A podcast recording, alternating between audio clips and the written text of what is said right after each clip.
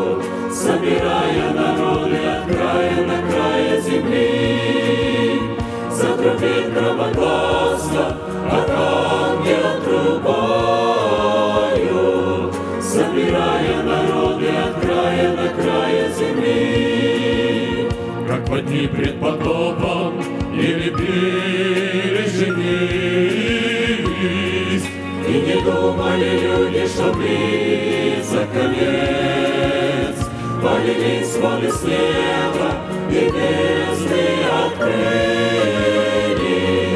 Погревая живущих на грешной земле. Полились воды с неба, и бездны открылись, Погревая живущих на грешной земле.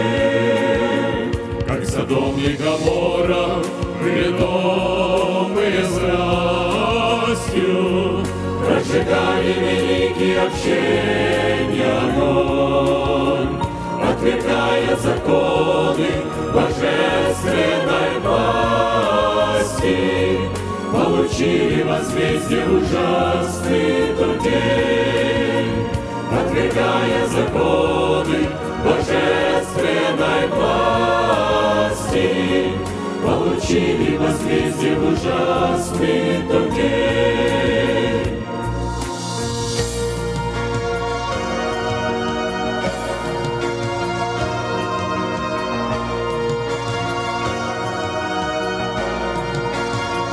Будет двое на поле, обычно трудиться,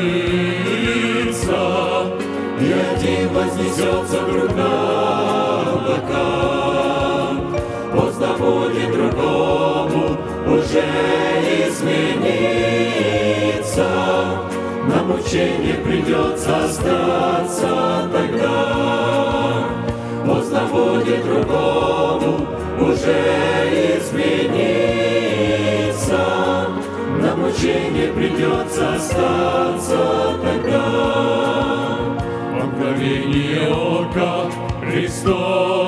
Христос возвратится за народом, который был верен Ему. И Он скажет, войдите, наследники неба, Вы достойны со мной быть на брачном перу. И Он скажет, войдите, наследники неба, вы достойны со мной быть на брачном перу. Остальных миллионы воскреснут на будни, чтобы вместе живыми предстать пред судом. Самый храбрый воскликнет пред Богом великим. Вся земля возрыдает пред грозным Христом. Самый храбрый воскликнет пред Богом великим. Вся земля возрыдает пред грозным Христом. Приближается день Твой, Господь всемогущий, когда все народы придут пред Тобой. Затрубит громогласно архангел трубою, народы от края до края земли. Затрубит громогласно архангел трубою, собирая народы от края до края земли.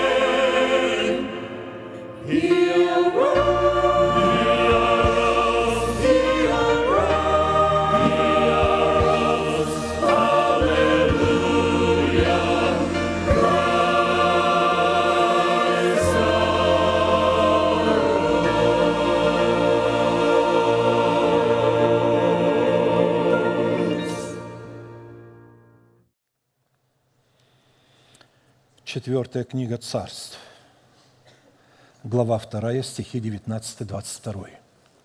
«И сказали жители того города Елисею, вот положение этого города хорошо, как видит господин мой, но вода не хороша, и земля бесплодна. И сказал он, дайте мне новую чашу и положите туда соли. И дали ему. И вышел он к истоку воды и бросил туда соли и сказал, так говорит Господь, я сделал воду сию здоровую, не будет от нее впредь ни смерти, ни бесплодия. И вода стала здоровую до сего дня, по слову Елисея, которое он сказал.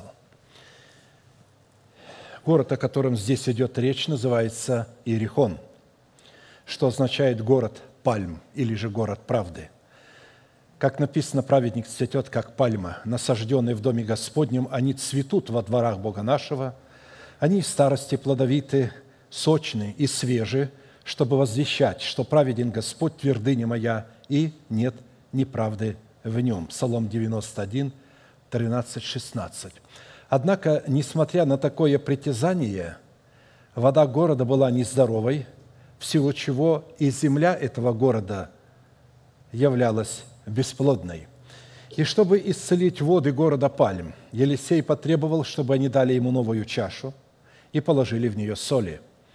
И когда это требование было исполнено, Елисей вышел к истоку воды, орошающей землю этого города, и бросил туда соли, и, как мы видим, вода сделалась здоровою, и впредь от употребления этой воды уже не было ни смерти, ни бесплодия.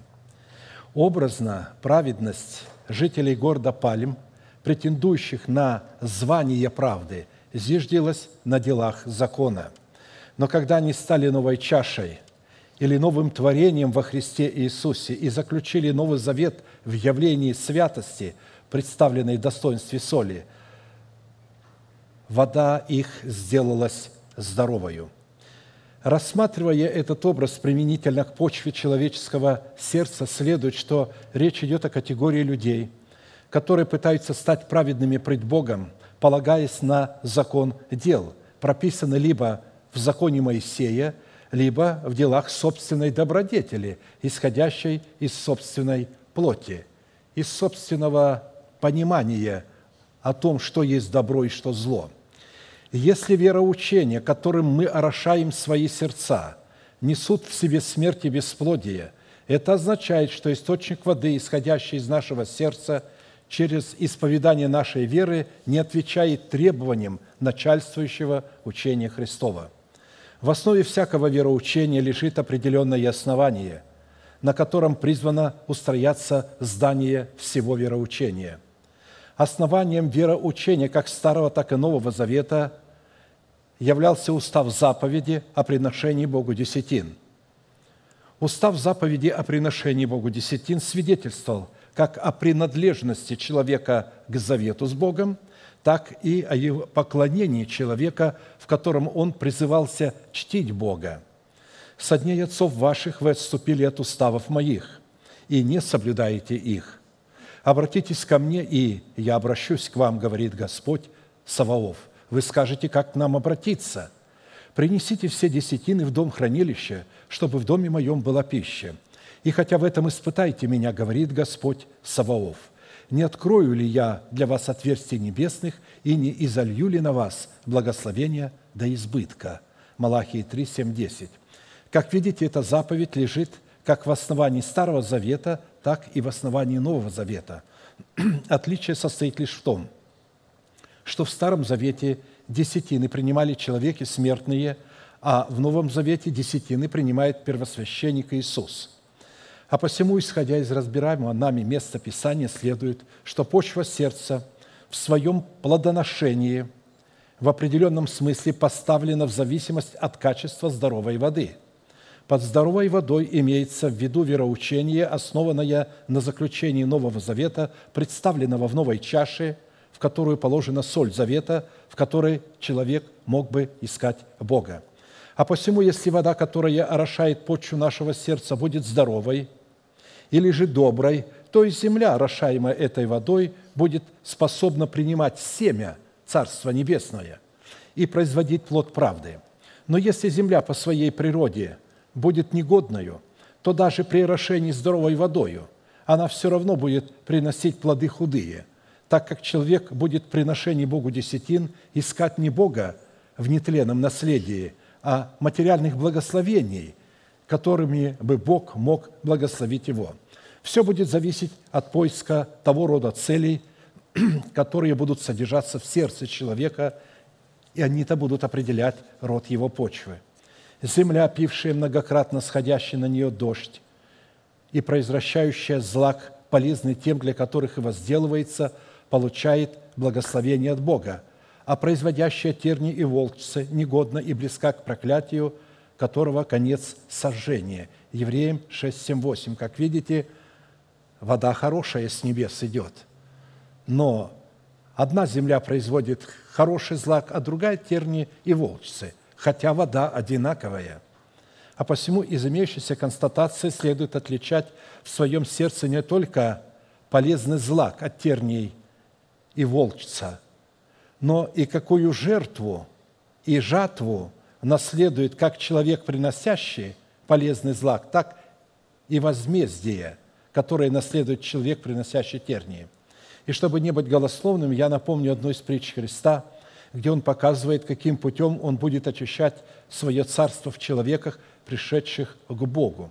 А посеяние в тернии означает того, кто слышит Слово, но забота века сего и обольщение богатства заглушают Слово, и оно бывает бесплодно. То есть вода хорошая, но земля плохая. Там, наоборот, была земля хорошая, положение города было хорошо, но вода была плохая. Посеянный же на доброй земле означает слышащего слова – и разумеющего, который и бывает плодоносен так, что иной приносит плод во сто крат, иной в шестьдесят, а иной в тридцать. Люди, ищущие в приношениях своих десятин материального процветания и задействующие для этой цели принципы образного мышления для материального обогащения, подвергаются действию веянной лопаты Господа, которая освобождает тело Христова от плевелов и, связывая их в связки, приготавливает их к сожжению. А люди, ищущие в приношении десятин познания о Боге, утверждают себя как святыню Бога, в силу чего получают уникальную возможность приносить плод Богу, который впоследствии будет преобразован Богом в их телах в державу жизни вечной. А посему мы сейчас, поклоняясь Богу и чтя Бога в десятинах и приношениях, будем петь песню «От погибели спасла. Встанем, пожалуйста. Это наша уникальная возможность всякий раз, когда мы чтим Господа десятинами и приношениями, подсекать корень всех зол, которые есть сребролюбие, чтобы взять власть над деньгами. Бог не против, чтобы мы ни в чем не нуждались, но Он против того, чтобы Его благословение стали нашим господином. Он хочет, чтобы мы были господами над теми благословениями, которые Он посылает нам. Итак, от погибели спасла меня милость Божия. Итак, всякий раз, когда Израиль чтил Бога десятинами и приношениями, то ли в скинии Моисеевой, то ли в храме Соломоновом, он обязан был по предписанию Моисея, которое получил Моисей от Бога по откровению, возлагать свои руки на свои приношения и исповедать одно чудное исповедание, которому они были верны тысячелетиями. Мы с вами, будучи тем же Израилем, питаясь тем же соком от корня той же маслиной, сделаем то же самое. Протяните вашу правую руку, символ правовой деятельности, и молитесь вместе со мной. Небесный Отец – во имя Иисуса Христа. Я отделил десятины от дома моего и принес в Твой дом, чтобы в доме Твоем была пища. Я не отдаю в нечистоте, я не отдаю в печали, и я не отдаю для мертвого. Я радуюсь, что имею привилегию выражать мою любовь и признавать Твою власть. И ныне, согласно Твоего Слова – я молю Тебя прямо сейчас, да откроются Твои небесные окна, и да придет благословение Твое до избытка на Твой искупленный народ во имя Иисуса Христа. Аминь, аминь. Да благословит вас Господь, можете садиться.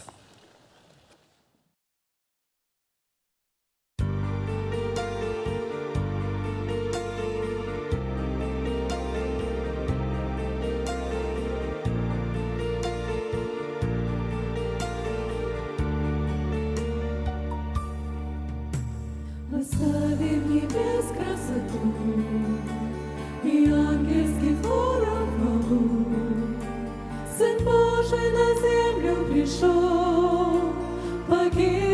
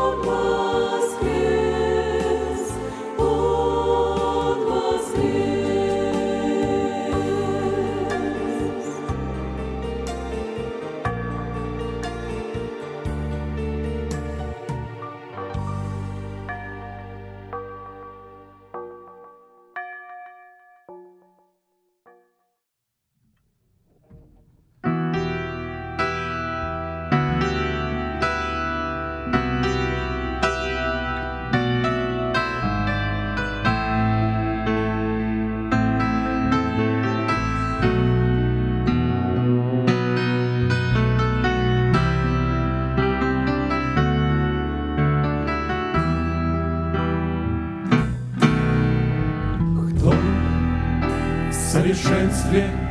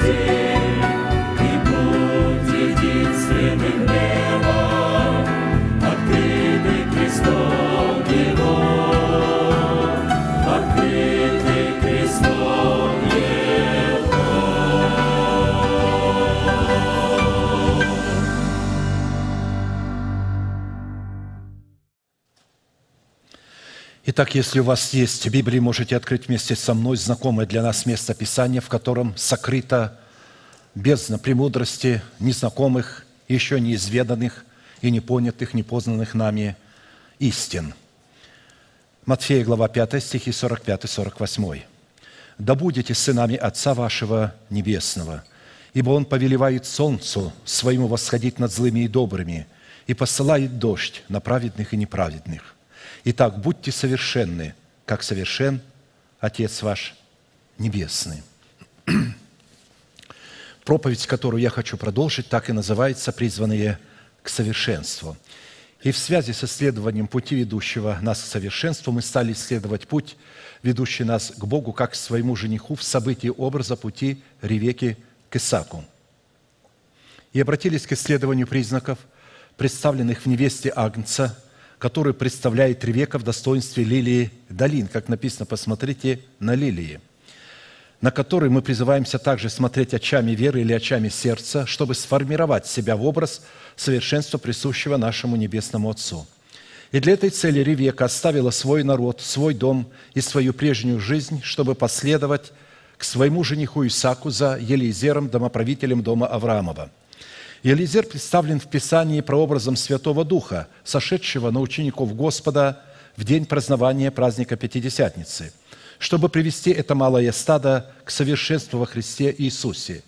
Имя Елизер означает «Бог помощь», что явно указывает на Святого Духа.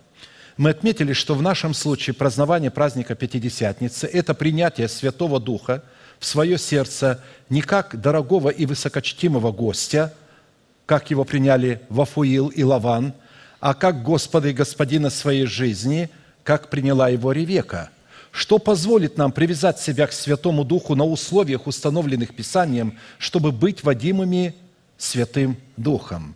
Римлянам 8:14. «Ибо все водимые Духом Божиим – суть сыны Божии».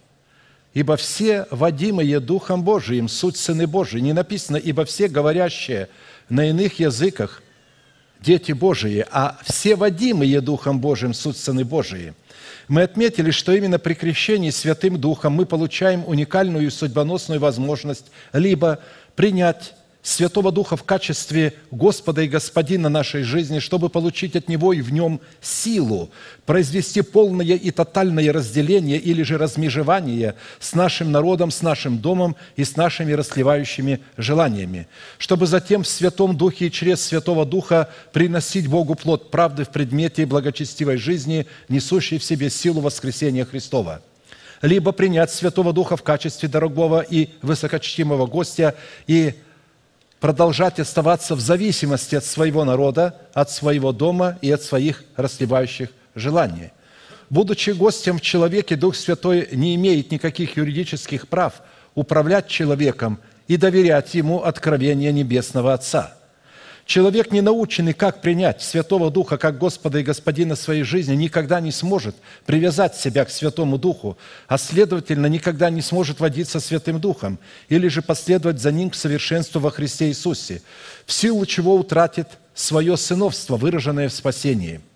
Мы не раз обращали внимание на то, что, исходя из утверждений Писания, можно говорить на иных языках и не иметь недостатка ни в каком духовном даровании – но в то же самое время оставаться человеком душевным, не имеющим духа, в силу чего противиться всему тому, что исходит от Духа Божия. То есть, да, человек при крещении Духом Святым принял Святого Духа и заговорил на иных языках, но как он его принял? Дух Святой, ты гость небесный. Он принял его как гостя. Ему никто не сказал, как принимать, как Господа и Господина своей жизни, как, какую подготовку к этому сделать, какие условия необходимо выполнить. А посему говорение на иных языках и упражнение даров духовных – это духовное переживание. Но оно не призвано делать нас духовными и изменять наш характер, унаследованный от греховной жизни отцов в характер Христов. А посему изменять наш характер в характер Христов предназначена истина кресте Христовом, призванная отделить нас от нашего народа, от нашего дома и от нашей душевной жизни. В определенном формате мы уже рассмотрели, в чем состоит – и чем отличается суть нашего креста от креста Христова, а также на основании каких принципов наш крест может и призван сотрудничать с крестом Христовым. И остановились на исследовании следующего вопроса.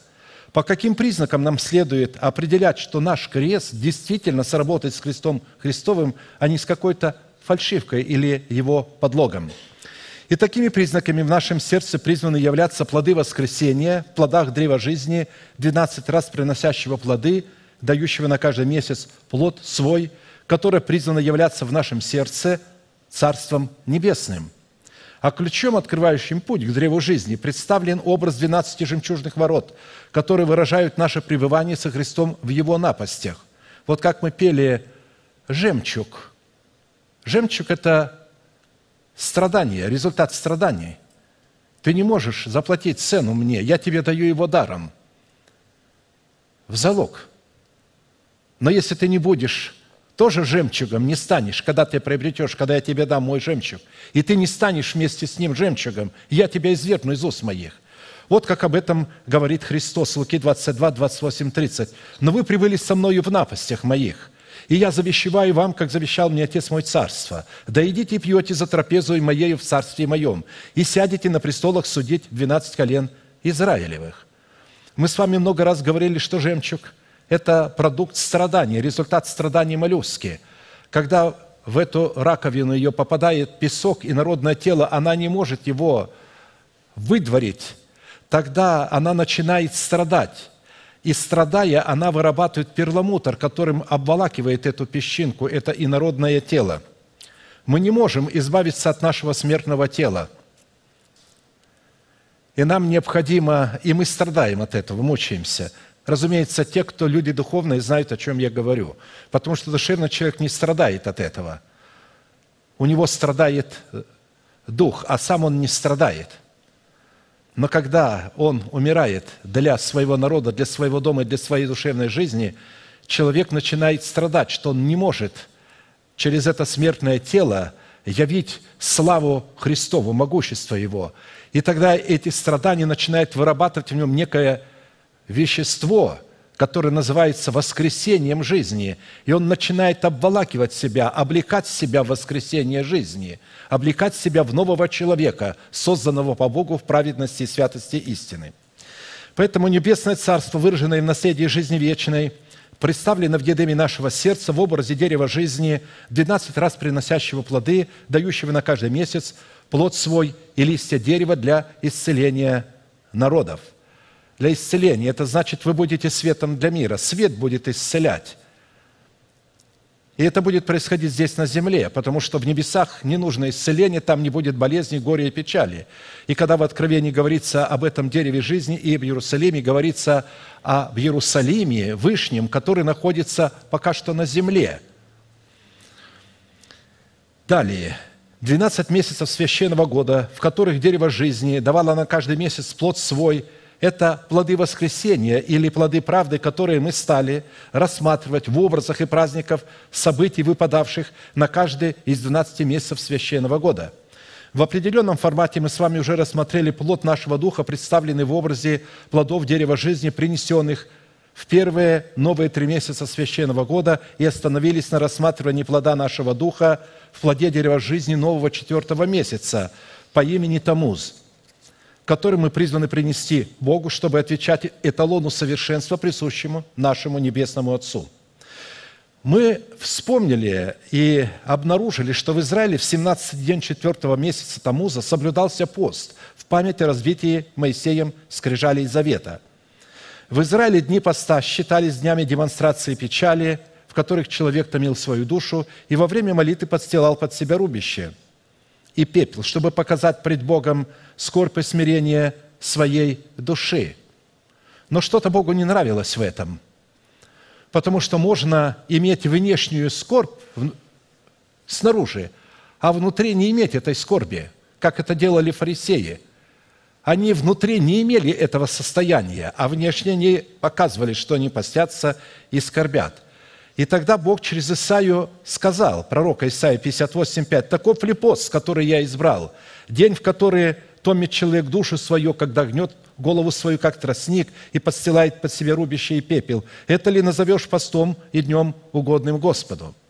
То есть здесь Бог явно намерен был что-то сделать посредством введения в действие своей благодати он намерен был в корне изменить содержание и атмосферу поста с печали на торжество и радость. И это он передал через пророка Захарию 8, 18, 19. «И было ко мне слово Господа Саваофа, так говорит Господь Саваоф, пост четвертого месяца, то есть в который были разбиты скрижали завета, и пост пятого, и пост седьмого, и пост десятого месяца для дома Иудина – соделает с радостью веселым торжеством. Только любите истину и мир. В данном случае, чтобы проверить, что разбитие скрижалей произошло именно в 17 день 4 месяца, достаточно отчитать от 17 числа 4 месяца 40 дней назад, и мы придем к седьмому дню третьего месяца. Это день новолуния, когда Моисей взошел на гору Синай. В третий месяц по исходе сынов Израилев из земли египетской самый день новолуния пришли они в пустыню Синайскую, и двинулись они из Рефидима, и пришли в пустыню Синайскую, и расположились там станом в пустыне. И расположился там Израиль станом против горы, Моисей взошел к Богу на гору. И возвал, возвал к нему Господь с горы, говоря, «Так скажи дому Иаковлеву и возвести сынам Израилевым. Вы видели, что я сделал египтянам, и как я носил вас как бы на орлиных крыльях и принес вас к себе». Исход 19.1.4. Таким образом, новолуние третьего месяца – это день, когда Моисей взошел на гору. Это образ рождения нового человека, созданного по Богу в праведности святости истины. Потому что новая луна – это всегда прообраз невесты Агнца.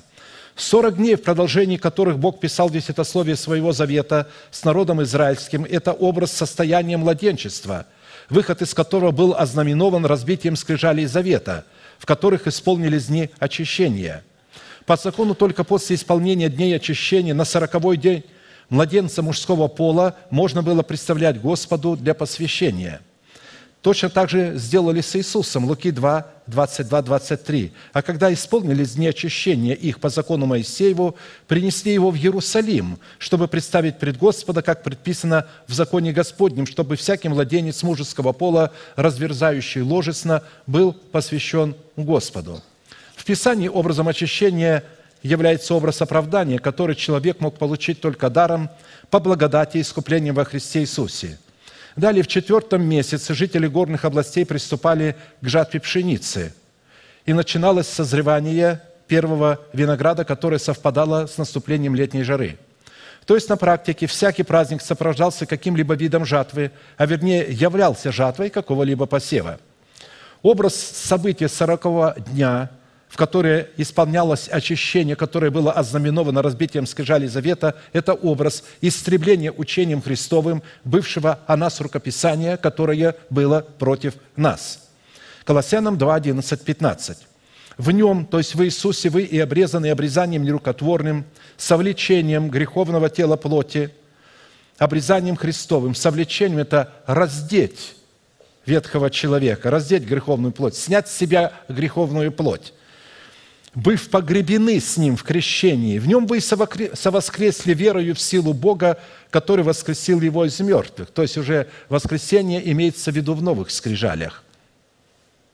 И вас, которые были мертвы во грехах и в необрезании плоти вашей, оживил вместе с Ним, простив нам все грехи и истребив учением бывшее о нас рукописание, которое было против нас – и он взял его от среды и пригвоздил ко кресту, отняв силу начальств и властей, властно подверг их позору, восторжествовав над ними собой. И мы знаем, что Иисус является образом Слова Божия. Поэтому э, десятословие и разбитие скрижали – это был Иисус, и это была Его смерть. А новые скрижали – это было Его воскресение – если человек не принесет плод нового четвертого месяца, выраженный в разбитых скрижалях завета, что он во Христе Иисусе, законом Моисея, умер для закона Моисея, чтобы жить для Бога и жить Богом, то он навсегда утратит свое спасение, которое он получил в формате залога. Вот как говорит об этом Дух Святой через апостола Павла Галатам 2, 19, 20. «Законом я умер для закона, чтобы жить для Бога. Я сораспялся Христу, и уже не я живу, но живет во мне Христос. А что ныне живу во плоти, то живу верою в Сына Божия, возлюбившего меня и предавшего себя за меня».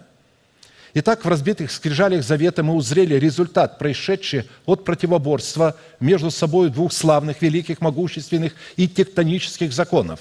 Это закон, дающий силу греху, сила греха – закон. Речь идет о законе Моисеева. И закон, лишающий силы этого греха – это закон благодати, где Бог не вменяет греха. Оба закона сами по себе божественны и вместе представляют святую, вечную и неизменную по своей сути природу Бога, Его святые, добрые неизменные цели. Однако, прежде чем законом, дающим силу греху, умереть для этого же закона, чтобы жить для Бога, человеку необходимо родиться от семени слова истины, как написано. «Восхотев, родил он нас словом истины, чтобы нам быть некоторым начатком его создания». Иакова 1, 18.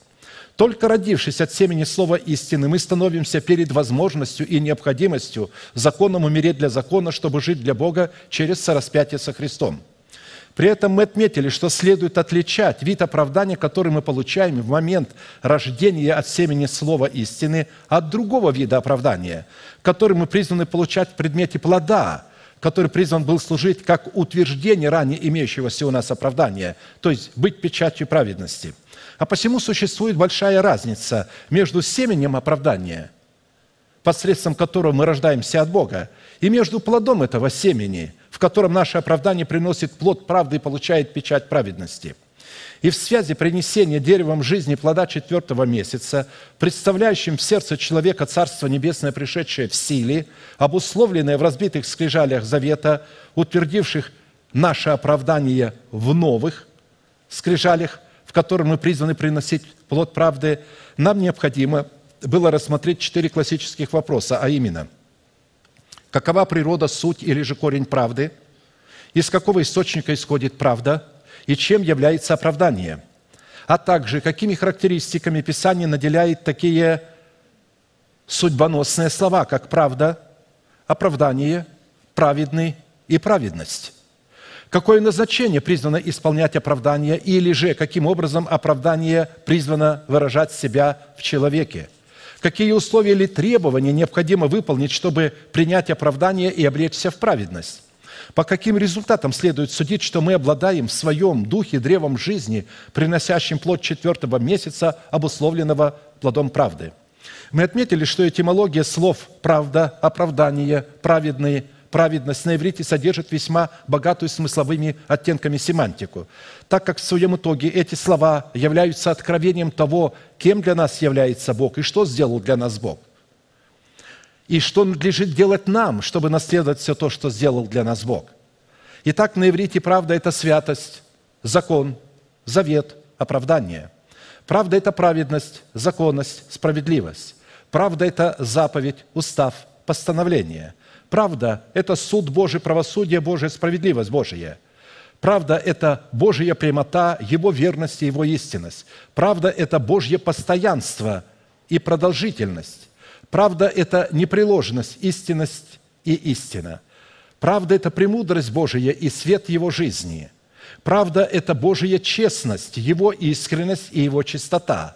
Правда – это воскресение жизни и свобода Христова. А вот оправдание – это вечное искупление, это выкуп из плена греха и смерти, это упразднение вины или же невменение человеку греха, это взятие человека в собственность его дел Бога, это усыновление человека и воскресение его из мертвых. А вот слово «праведный», относящееся уже как к Богу, так и к человеку, означает «святой» по отношению к человеку. Святой, то есть отделенный для Бога, угодный, невинный – непорочный, чистый, справедливый, свободный от клятвы, не связанный грехом, мертвый для греха, живой для правды, находящийся в завете с Богом, надеющийся и уповающий на Бога, приятный, находящий благоволение Божие, чтущий Бога десятинами и приношениями, пребывающий в Боге и радующийся в Боге, распространяющий собою благоухание Христова. А вот праведность которую человек должен являть. Это надежда и упование на Бога. Если у нас есть надежда и упование, мы являем уже праведность. Это вера в то, что Бог есть и ищущим Его воздает. Праведность – это мир с Богом, основанный на завете с Богом. Праведность – это освящение нашего посвящения. Праведность – это наблюдение правосудия Божия. Праведность – это явление святости в совершении правосудия – Праведность – это явление непорочной радости. Праведность – это пребывание в своем собрании. Праведность – это приношение Богу жертвы хвалы. Праведность – это почтение Бога десятинами и приношениями. Праведность – это показание в своей вере добродетели, в добродетели рассудительности, в рассудительности воздержания, в воздержании терпения, в терпении благочестия, в благочестии братолюбия, в братолюбии любви. Вот исходя из такой поистине многогранной, многозначной и многофункциональной констатации в определении правды, оправдания и праведности, мы сделали ударение на том, что Писание рассматривает все эти термины в отношении человека легитимными и правовыми только в том случае, когда человек находится в границах служения и оправдания – относящегося к Новому Завету, так как служение оправдания зиждется и утверждается на законе благодати, который противопоставляется служению осуждения в формате закона Моисеева, который действует на человека до тех пор, пока он не выйдет из младенчества. Несмотря на то, что человек родился по благодати, он остается под законом Моисея до тех пор, пока не выйдет из младенчества. Закон будет распространяться на него. Доколе мы в детстве – мы рабы. Только когда мы возрастаем в мужа совершенного, мы выходим из рабства закона и попадаем в рабство другого закона, в рабство праведности. И если в служении осуждения формат закона Моисеева, вытесанный на скрижалях каменных и записанный Богом, был дан для человека грешного и беззаконного, и таким образом давал силу греху и осуждал его на смерть, то после разбития этих скрижалей, в которых человек получал оправдание – Новые скрижали завета были вытесаны и написаны уже не Богом, а человеком. Это образ раскрытия в сердце человека праведности, в которой человек способен вершить правосудие Божие в соответствии написанного Богом устава. Учитывая такой вид оправдания, которое человек получал в разбитых скрижалях Завета, образ новых скрижалей Завета, вытесанных и записанных человеком на скрижалях своего сердца, уже не мог осуждать праведность Божию в человеке, а напротив наделял оправданного человека полномочиями быть служителями Нового Завета, чтобы творить правду Божию. 2 Коринфянам 3, 6, 11. «Он дал нам способность быть служителями Нового Завета не буквы, но Духа». То есть, чтобы быть служителем Нового Завета не буквы, но Духа, нужно быть не младенцем во Христе, а нужно оставить младенчество. Потому что буква убивает, а Дух животворит – если же служение смертоносным буквам, начертанное на камнях, было так славно, что сыны Израилевы не могли смотреть на лице Моисеева по причине славы лица его приходящей, временной, увядающей, то не гораздо ли более должно быть славно служение Духа? Ибо если славно служение суждения, то тем паче изобилует славой служения оправдания – то прославленное даже не оказывается, не оказывается славным с сей стороны по причине преимущественной славы последующего. Ибо если приходящее, временное, умирающее славно, то тем более славно вечное, пребывающее. Исходя из данного смысла, правда Бога, явленная в границах благодати, воздвигнутая в разбитых скрижалях завета, стала в новых скрижалях завета представлять в новом сердце человека закон Духа жизни и закон свободы во Христе Иисусе – а праведный человек стал по определению Писания человеком богобоязненным, чтущим законы благодати, живущим по законам благодати и не погрешающим против законов благодати, или же не повреждающим истины в своем сердце. Учитывая же, что правда определяет и находит себя в святости истины, нам необходимо было определить, что из этих двух терминов является корнем, а что произрастает из этого корня – Исходя из определения Писания, правда исходит из обоюдного корня двух терминов – святость и истина, то есть святая истина. В то время как сочетание святости и истины воспроизводит себя в правде, точно так, как Отец воспроизводит себя в Сыне, или же семя воспроизводит себя в плоде.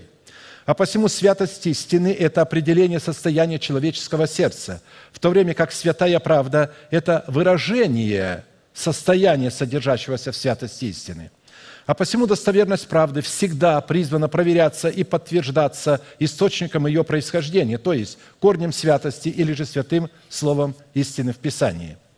Учитывая, что правда Божия – это в первую очередь суд Божий или правосудие Божие, который является определением добра и зла и отделением добра от зла, то мы в определенном формате частично уже рассмотрели определенные характеристики правды Божией в сердце человека и отметили, что суд – всякой правды Божией, явленной в разбитых скрижалях завета и утвержденный в новых скрижалях, вечен и исходит из истины Слова Божия, которое по своей извечной природе является святым источником, святым корнем и святым основанием для суда всякой правды».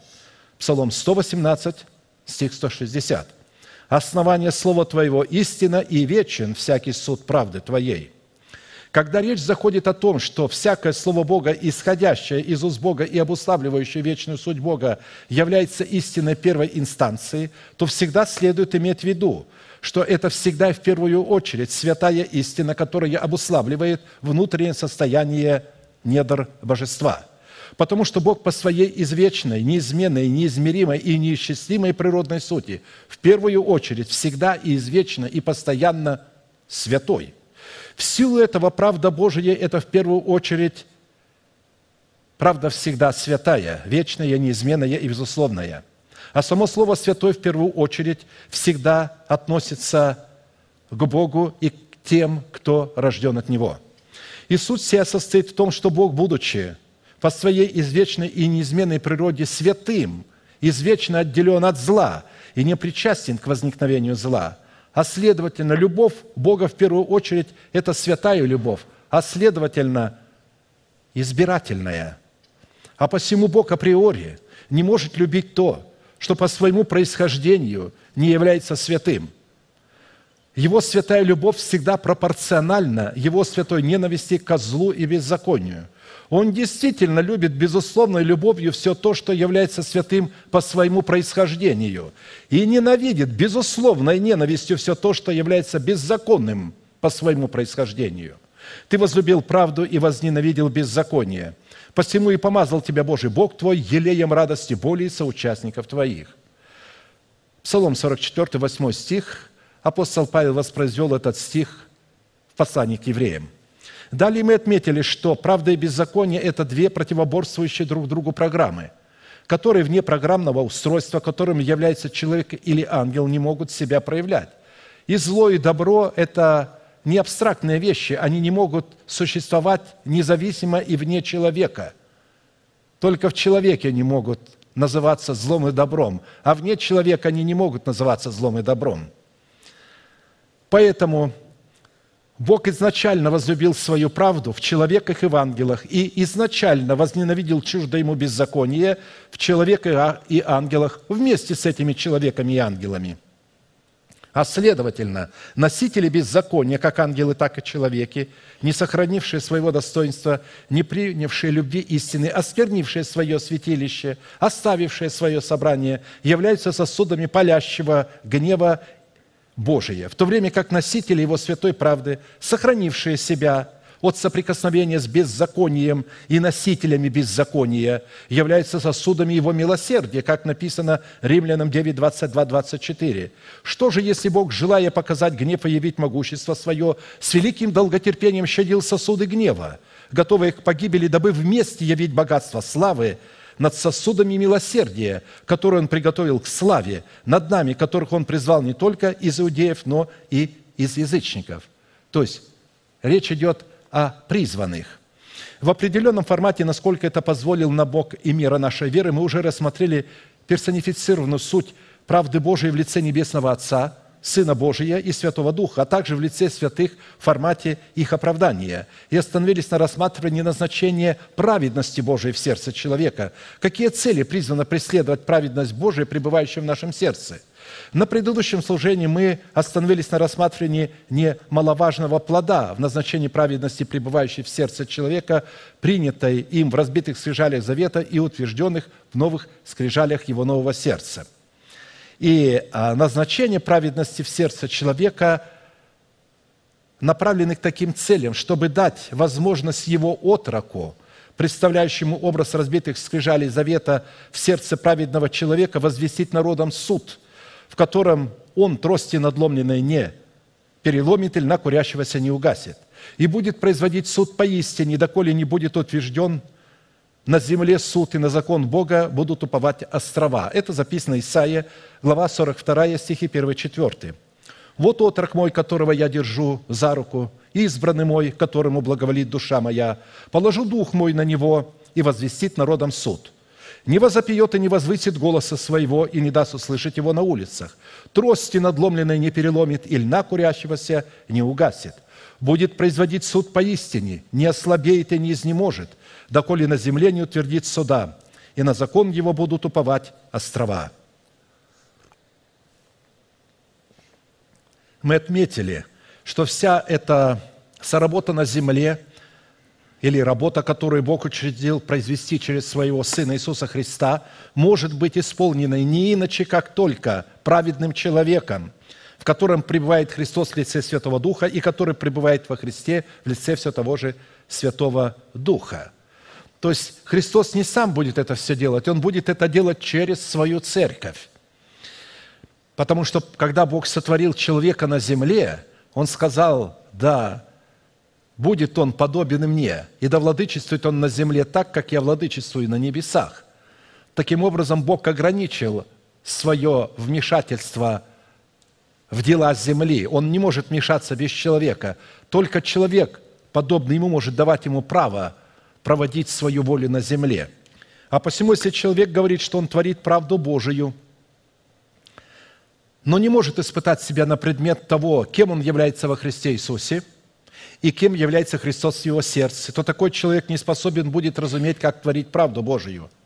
И чтобы испытать себя на предмет праведности, а также на предмет дел праведности в возвещении народом суда Божьего, нам необходимо было рассмотреть четыре признака праведности, имеющихся в данном пророчестве. Это то, что Бог держит нас за правую руку. Второе, что мы избраны Богом из множества званых к спасению – как определить, что я избран из великого множества спасенных? Потому что только избранные получают спасение, а все остальное множество идет, как говорят, в тартары, то есть в бездну. Не может спастись. В-третьих, что душа Бога благоволит к нам.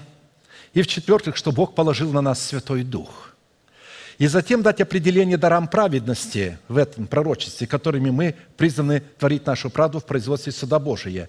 И первый признак характера, в котором наша праведность призвана вершить правосудие Божие, в данном пророчестве, пророчестве состоит в том, что мы, точно так же, как и от, его отрок, то есть как Сын Божий, не возопьем и не возвысим голоса своего, и не позволим, чтобы кто его услышал на улицах – во-вторых, мы трости надломленные не переломим, и льна курящегося не угасим. В-третьих, мы будем производить суд поистине. В-четвертых, мы не ослабеем и не изнеможем, доколе на земле не утвердим суда так, чтобы на закон его могли уповать острова. Не вообще вся вселенная, вся земля, а только чтобы острова могли уповать на его закон. И вы уже знаете, что такое острова, отделенные водою. Это образ людей освященных, избранных – Потому что когда Илья полил воду на жертвенник, и вода полилась вокруг жертвенника, она отделила его от народа. И тогда он смог приносить Богу жертву, будучи освященным, отделенным от них. И поэтому, когда речь идет об островах, всегда речь идет о тех святых людях, которые отделили себя, умерли для своего народа, для своего дома и для своей душевной жизни.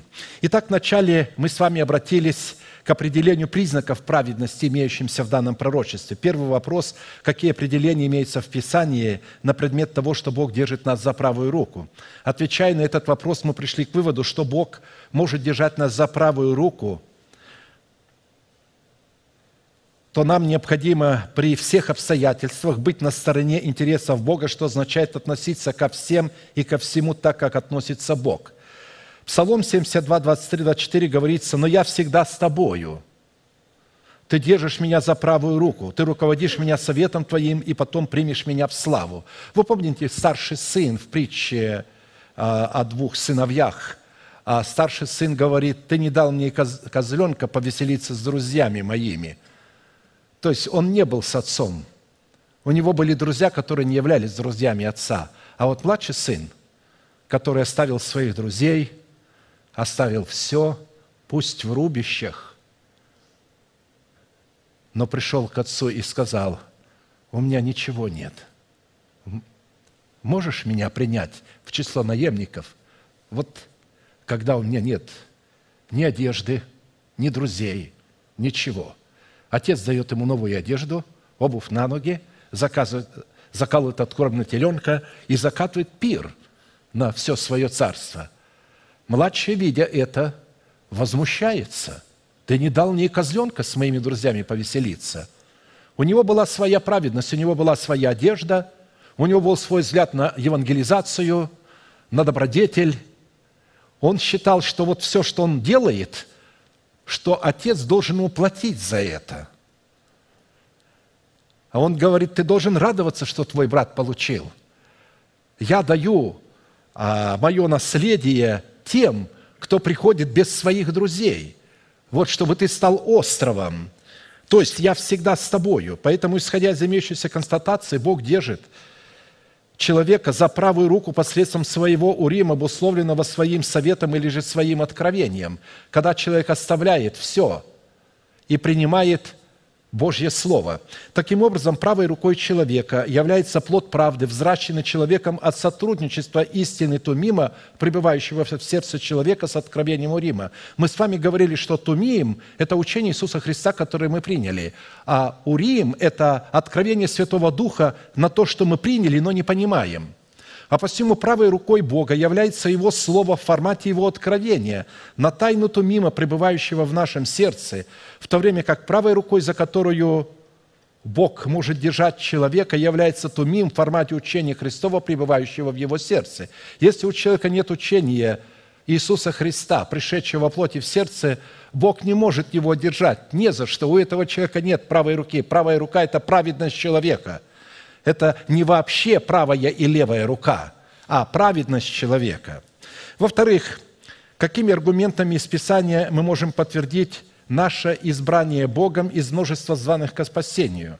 Мы пришли к выводу, что доказательством, определяющим наше избрание из великого числа званых к спасению, является обличение в брачную одежду, в достоинстве нашего нового человека, созданного по Богу во Христе Иисусе в праведности и святости истины – когда на пир пришли в притче все те, которых он позвал, то есть первая часть не пришла, это старший брат.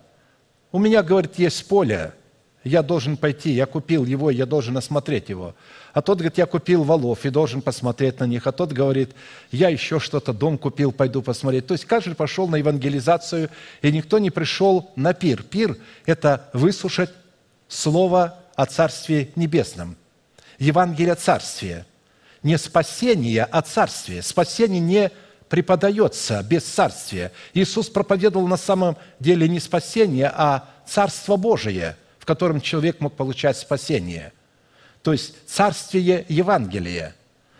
То есть вот поэтому э, этот человек попал туда в небрачной одежде и был выдворен оттуда. Это была его собственная праведность. Брачная одежда – это праведность который человек принимает даром по благодати и затем утверждает в новых скрижалях. Третий вопрос, который мы уже рассмотрели, какими признаками определяется в Писании фактор того, что душа Бога благоволит к нам – это способность творить постоянную молитву, которая могла бы полностью отвечать требованиям судного наперстника, представляющая требования воли Божией в ее трех сакральных ипостасях, благой, угодной и совершенной. Как написано, «И вот какое дерзновение мы имеем к Нему, что когда просим чего, по воле Его Он слушает нас».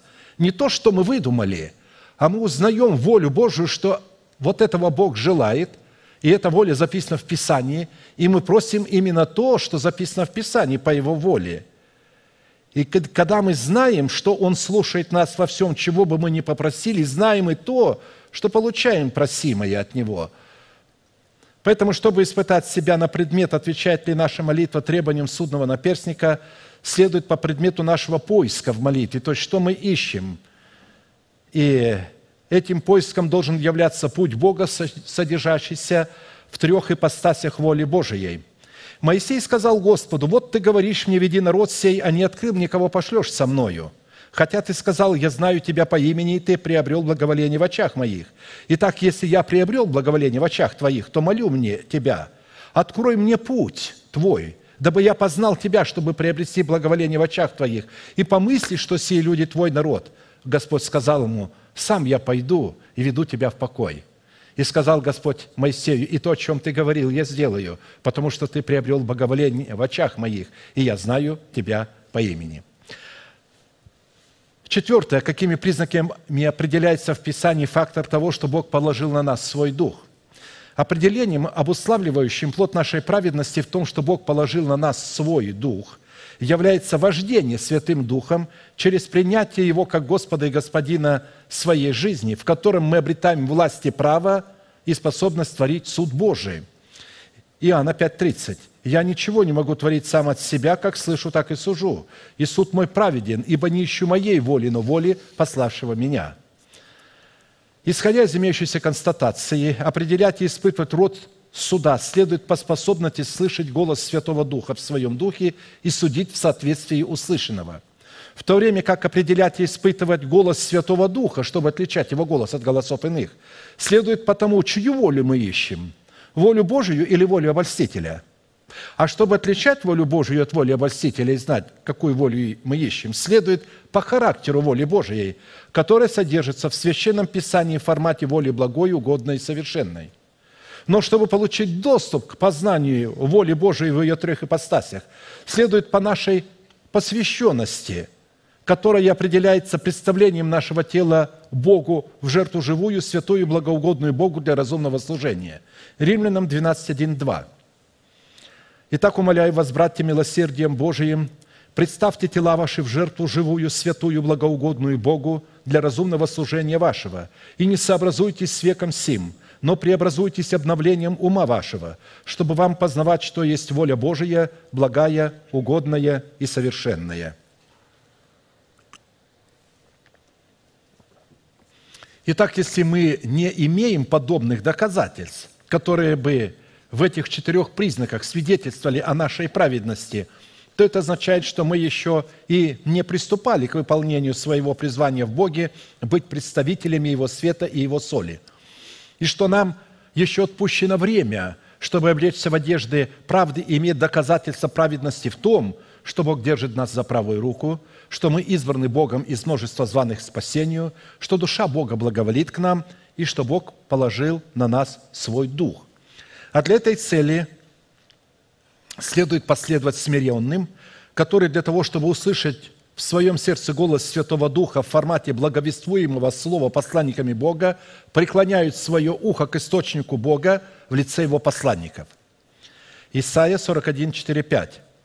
«Послушайте меня, народ мой и племя мое, преклоните ухо ко мне, ибо от меня произойдет закон, и суд мой поставлю во свет для народов. Правда моя близка, спасение мое восходит, и мышца моя будет судить народы, острова будут уповать на меня и надеяться на мышцу мою». А теперь давайте обратимся к определению признаков характера праведности, которые мы должны являть и в которых мы призваны вершить правосудие Божие. Итак, первый вопрос. Что имеется в виду под такими признаками, определяющими характер праведного человека в творчестве правды в такой пророческой фразе «Не возопьет и не возвысит голос своего и не даст услышать его на улицах». Чтобы отвечать эталону Господа и Учителя – мне рассудилось начать с рассматривания того ответа, в котором человек, творящий правду, по примеру своего Господа, не даст услышать голоса своего на улицах. Ответ на этот вопрос облегчит восприятие характера самого голоса, в котором сказано «не возопьет и не возвысит голоса своего». Дело в том, что на иврите фраза «не даст услышать своего голоса на улицах» имеет смысл, что Господь не даст услышать своего голоса внешним или же званным – а только тем, кто является для него своим, кто примет его голос на его условиях. Не даст услышать его на улицах, то есть у него есть место, где он дает услышать свой голос. На улицах вы не услышите. Да и на улицах наших учил ты нас, они ему говорят. А оказывается, он на улицах не учил. Там его голоса не было. Потому что в Иерусалиме нет улиц. Там есть только одна улица. Одна – а они говорят, да и на улицах наших ты учил нас. Поэтому это смысл того, что Господь не даст услышать своего голоса внешним, а только тем, которых Он избрал. Матфея 13, 15. «Ибо огрубело сердце людей сих, и ушами с трудом слышат, и глаза свои сомкнули, да не увидят глазами и не услышат ушами, и не уразумеют сердцем, и да не обратятся, чтобы я исцелил их». Потому что если не услышат Его голос – тогда они обратятся к Нему, и Он должен будет их исцелить. Но так как они совершили грех, который невозможно обновлять покаянием, потому что они отвернулись от Него, стали утверждать свою праведность, сотворили свои улицы, стали учить на своих улицах, изгонять бесов на своих улицах, исцелять на своих улицах. Он говорит, отойдите от меня, я никогда не звал, не знал вас, делающие беззаконие. Поэтому, исходя из имеющегося пророчества, люди в силу своей жестоковыдности сами ставят себя в нерадости Бога, а посему Бог заключает их в жатву посеянного ими. И таким образом сам принцип посева и жатвы, гласящий, что посеет человек, то и пожнет, обуславливает избирательную любовь Бога к избранным. Бог ненавидит тех, кто отвергает Его любовь, обусловленную Его порядком и Его волей – и, напротив, любит тех, кто избирает его порядок и его волю, действующую в этом порядке, и называет их своей церковью. Христос возлюбил церковь и предал себя за нее. Видите, только невесту, церковь. Чтобы осветить ее, очистив баню водную посредством слова, чтобы представить ее себе славную церковью, не имеющую пятна или порока, или чего-либо подобного, но дабы она была свята и непорочна пред Ним любви. Ефесянам 5, 25-27. Хочу напомнить, что слово «церковь» – это собрание спасенных. Поэтому невеста, она всегда из собрания спасенных, а те, которые есть, они не всегда церковь. Они не всегда невеста, потому что они не дали возможность Богу избрать себя, они сами выбрали нечто другое – Поэтому полный смысл фразы «не даст услышать своего голоса на улицах» означает не, да, «не даст услышать себя тем, кто поставил себя вне спасения, не даст услышать своего голоса чужим, будет обращать свой голос только к своим, будет обращать свой голос к входящим тесными вратами, а те, кто идут широкими вратами, те не услышат его голоса – Некто сказал ему, «Господи, неужели мало спасающихся?» Он же сказал, «Подвязайтесь войти сквозь тесные врата, ибо, сказываю вам, многие поищут и не возмогут, потому что они не смогут услышать его голос». Когда хозяин дома встанет и затворит двери, тогда вы, стоя вне, станете стучать в двери и говорить, «Господи, Господи, отвори нам!» Но он скажет вам в ответ, «Не знаю вас, откуда вы». Тогда станете говорить, «Да мы ели и пили пред тобою, и на улицах наших учил ты». Но он скажет, говорю вам, не знаю вас, откуда вы, отойдите от меня, все делатели неправды. Тогда будет плач скрежет зубов, когда увидите Авраама, Исаака, Иакова и всех пророков в Царстве Божием, а себя изгоняемыми вон. И придут от востока и запада, и севера и юга, и возлягут в Царстве Божием. Луки 13, 23, 29. От какого запада, от какого севера и от какого юга? То есть здесь под западом, севером и югом – подразумевается учение Иисуса Христа, пришедшего во плоти. Четыре базовых учения, каждое из которых имеет по три, туда входит по три. И поэтому вот оттуда и придут вот эти люди, и они будут в Царстве Небесном. Итак, подводя итог данной составляющей, следует, что не давать услышать голоса своего на улицах – которые не отвечают требованиям улицы Вышнего Иерусалима, это заповедь, исполняя которую мы получаем право на дерево жизни и право войти в город воротами, в котором растет дерево жизни.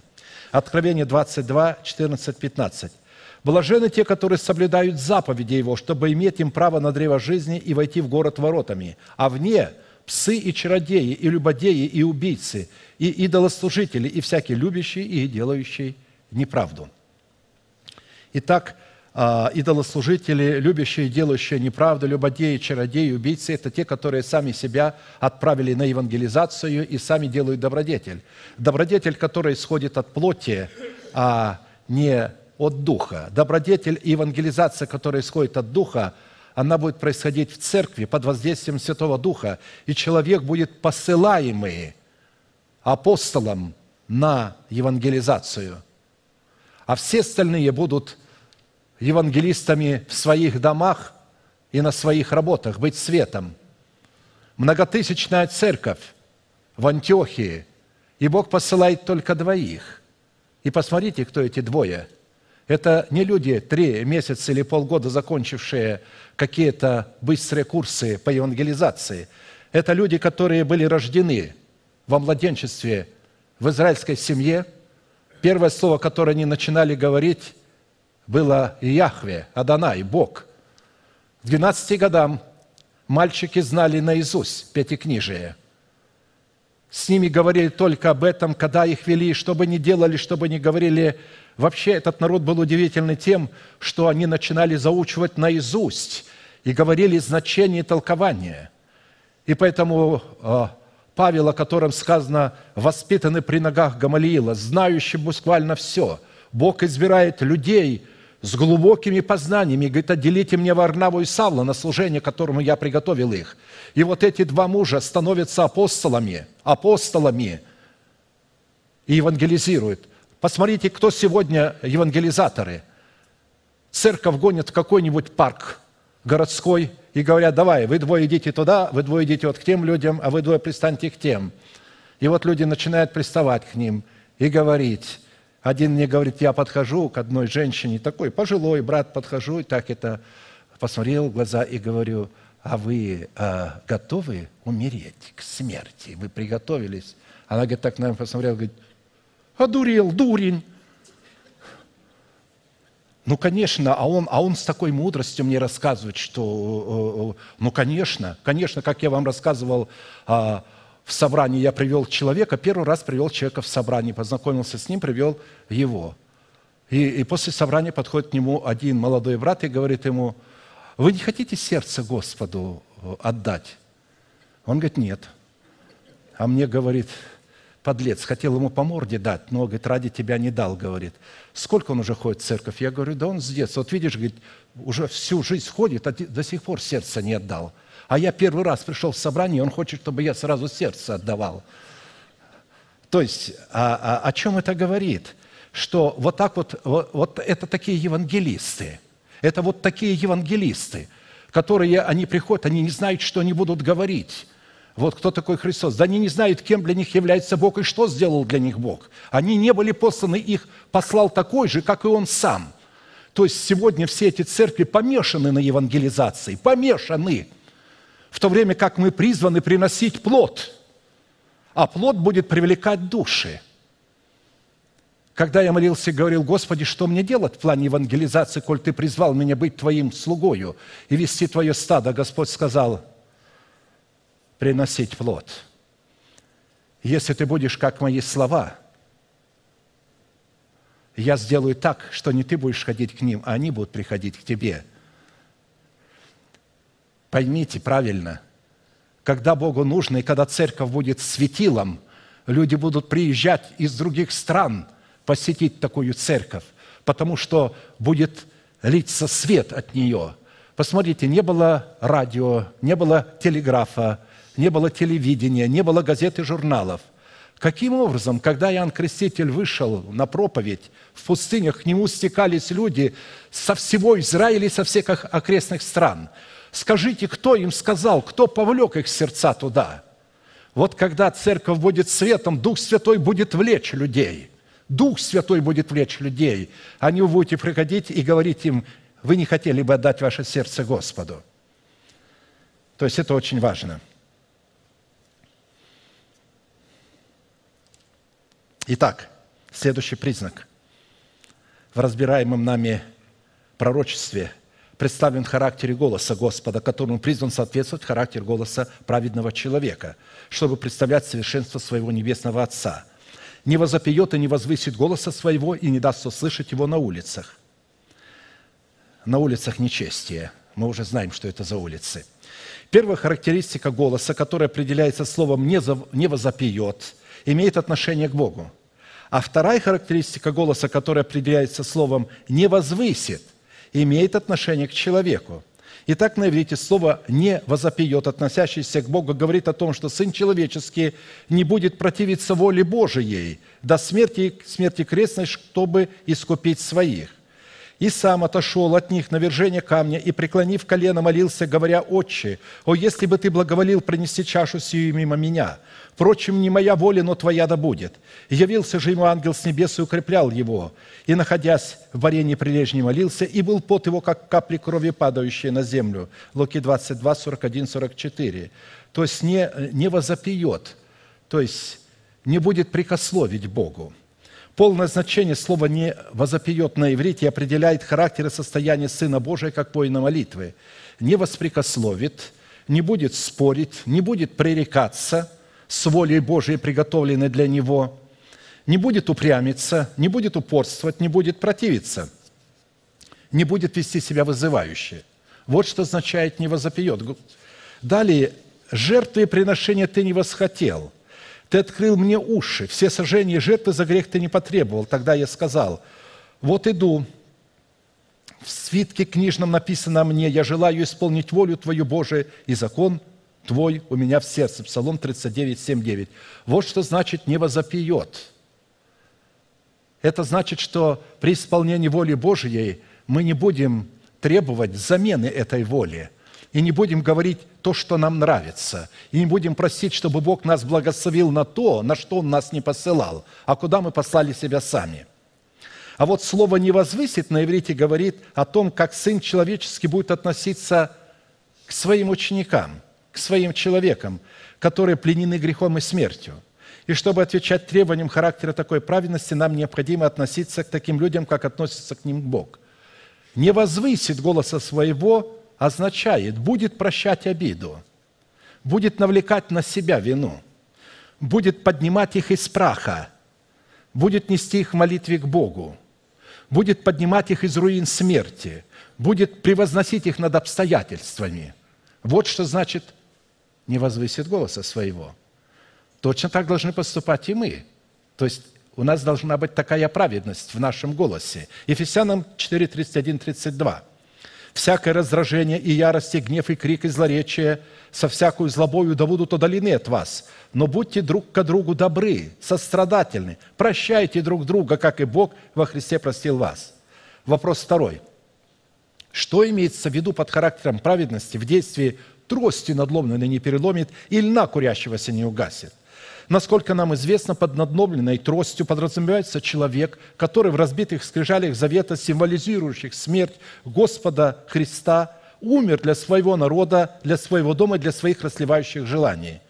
Надломился. Имеющийся образ смерти в надломленности мы встречаем у Иакова, когда он в молитвенном варенье, в котором ему угрожала смерть от его нераспятой плоти в лице его брата Исава, позволила Богу повредить состав его бедра – Поврежденное бедро, на которое хромал Иаков, стало образом его соработы креста с Христом Христовым. В этой соработе Иаков умер для своего народа, для своего дома и для своих душевных амбиций, что давало ему право на наследие его отцов Авраама, Исаака, Иа, то есть и потом он станет этим же наследником, который являлось образом права на наследие Царства Небесного. Кстати, имя Исаф означает «волосатый». В законе для очищения человека от греха всегда требовалось, чтобы он остригал все волосы на своем теле, так как волосы, растущие из тела человека, являлись образом всех намерений и желаний человека, которые исходят из его нераспятой души. И остался Яков один, и боролся некто с ним до появления зари. И, увидев, что не одолевает его, коснулся состава бедра его и повредил состав бедра у Якова, когда он боролся с ним. И сказал, отпусти меня, ибо взошла заря. Яков сказал, не отпущу тебя пока не благословишь меня. И сказал, как имя твое? Он сказал, Иаков. И сказал, отныне имя тебе будет не Иаков, а Израиль, ибо ты боролся с Богом. И человеков одолевать будешь. будешь. Спросил Иаков, говоря, скажи имя твое. И он сказал, на что ты спрашиваешь о имени моем? И благословил его там.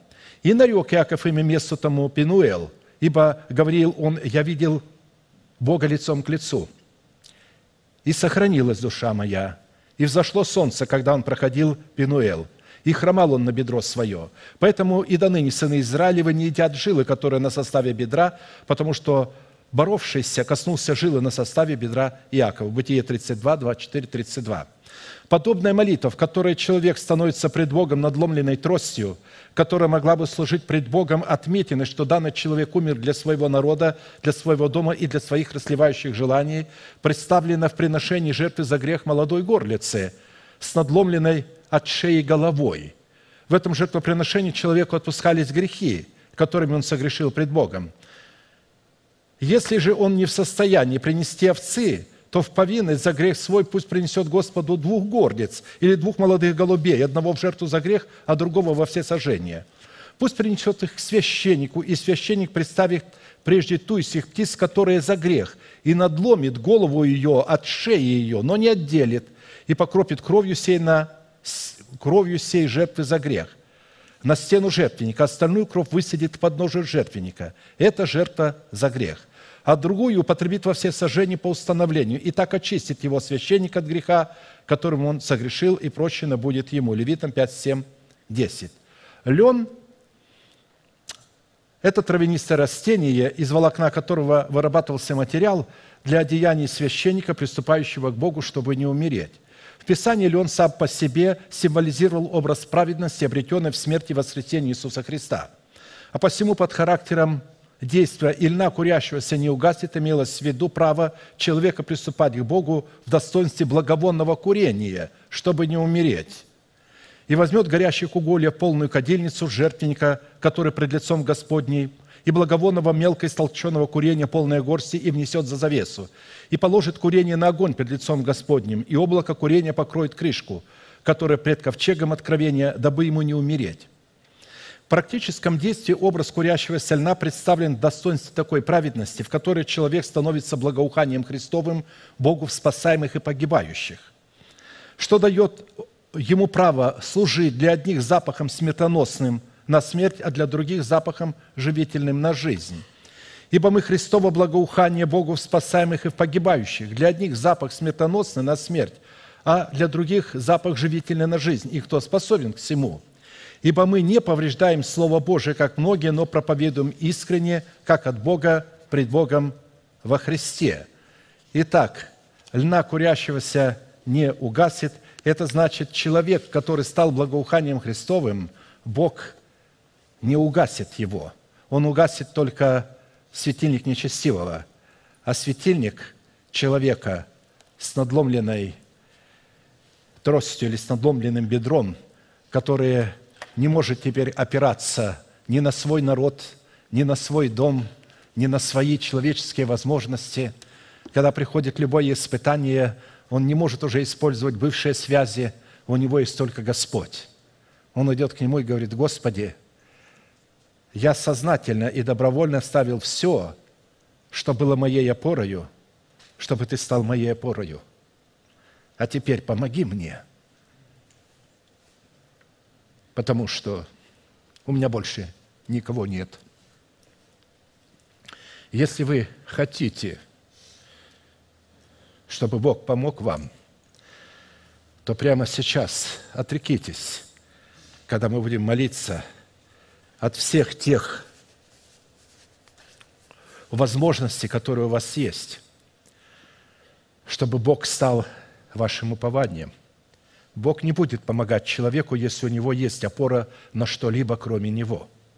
Только тогда, когда вы умрете для своего народа, для своего дома и для ваших возможностей, которые есть у вас в душе, ваши душевные возможности, тогда у Бога откроется возможность встать как исполин впереди вас. А если буря будет очень сильной, взять вас на руки – и пронести вас через смерть и бурю, через болезни и скорби.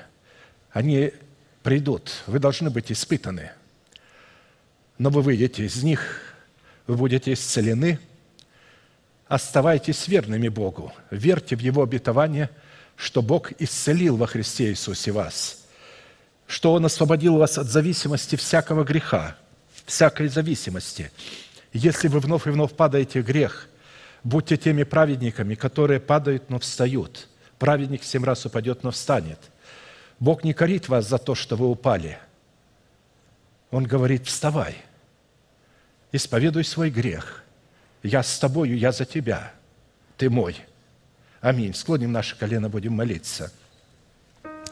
И все желающие бросить вызов своей немощи, вы получите силу во Христе – и рано или поздно вы оденетесь в исцеление и в свободу Христову.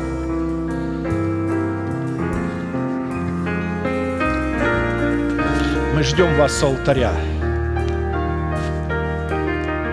Я буду молиться вместе с вами вашей молитвой. И прошу вас глубоко верить в то, что Бог за вас, Он не против вас. Он любит вас и желает вас освободить от зависимости греха. Он готов простить и бросить в бездну забвения ваш грех и никогда более не вспоминать его. У него достаточно силы, чтобы взрастить вас.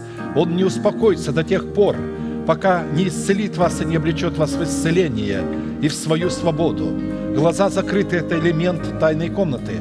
Ладони простерты к небесам, знак того, что вы готовы принять от Бога, что Он желает дать вам. Молитесь со мной, Небесный Отец, во имя Иисуса Христа – я прихожу к Тебе сердечной раной, со страхом, с позором, с болезнями. Прошу Тебя, прости меня, омой меня, очисть меня, исцели меня, защити меня, сними мой позор. Я принимаю Твое Слово, Твой Святой Дух в мое сердце. Войди в него и будь царем и господином моей жизни – и прямо сейчас, перед небом и адом, я хочу исповедовать, что согласно Твоего Слова я омыт, я очищен, я исцелен, я оправдан, я спасен. Аминь, аминь. Прощаются грехи ваши и беззакония ваши во имя Иисуса Христа. Да благословит тебя Господь да презрит на тебя светлым лицом своим, и помилует тебя, и дадаст тебе мир. Да падут вокруг тебя тысячи и десятки тысяч одесную тебя, а к тебе не приблизятся. Да придут все сии благословения на тебя и на потомство твое, и исполнятся на тебе, и весь народ да скажет Аминь. А теперь все вместе провозгласим наш неизменный манифест – могущему же соблюсти нас от падения и поставить пред славою Своею непорочными в радости, единому, премудрому Богу, Спасителю нашему, через Иисуса Христа, Господа нашего, слава и величие, сила и власть, прежде всех веков, ныне и во все веки. Аминь.